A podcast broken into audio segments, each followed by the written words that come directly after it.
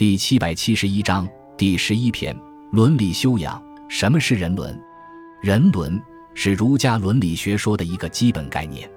伦为条理、顺序之意，《说文解字》中言：“伦，备也。”人伦是指儒家思想中所特别重视的人与人之间的关系，又特别指尊卑长幼之间的辈分关系。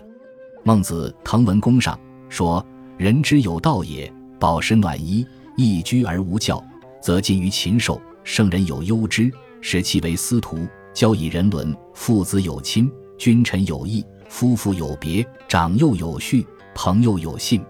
可见，在孟子看来，父子、君臣、夫妇、长幼、朋友之间的人伦关系，是人与禽兽之别的一个基本方面。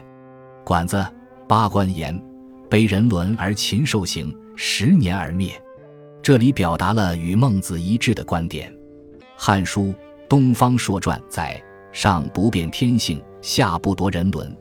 宋代周密《齐东野语》八陵本末言：“人伦睦，则天道顺。”从这些表述中可以发现，人伦已经被提高到与天性、天道同等的位置，可见人伦在中国古代社会人们思想中的重要性。